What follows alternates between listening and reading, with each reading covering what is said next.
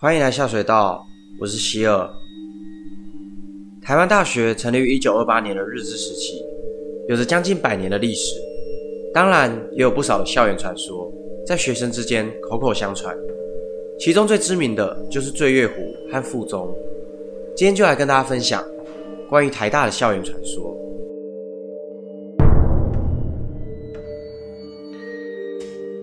相传，夜深人静时，来到清幽的醉月湖，会听到一个女子问说：“现在几点了？”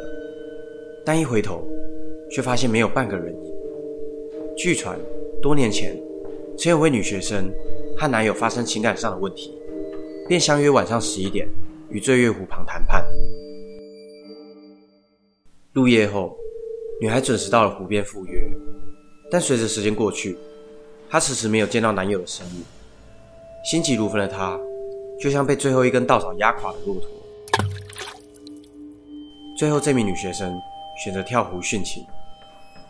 之后，每到夜晚经过湖边时，就会听到一个女孩子的声音：“现在几点了？”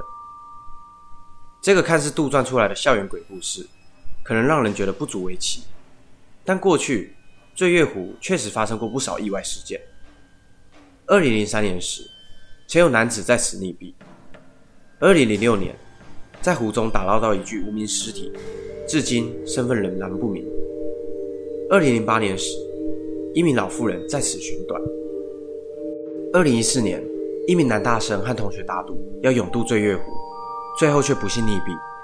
二零一八年，一名失踪的老翁被人发现沉尸在醉月湖。在过去的二十年，就超过五人在醉月湖发生意外。早期，台大每年都会在醉月湖举办划船比赛，但在发生过多起意外后，校方将湖水抽干，重新整修。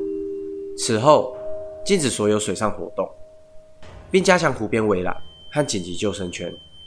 但几周前，又有一名女学生因不明原因落入水中，被捞起时已经失去了生命迹象。甚至曾有人在半夜经过湖边时，看到湖中央的湖心亭。有一名身穿白衣的女子，但并没有桥梁连接到湖中央的凉亭。她是怎么到凉亭上的？她又是谁？成了台大口耳相传的校园传说。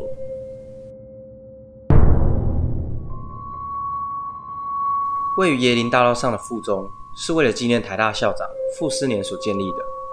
早期是由工友以手动的方式敲钟，每次敲钟会敲二十一响，因为傅斯年曾说过。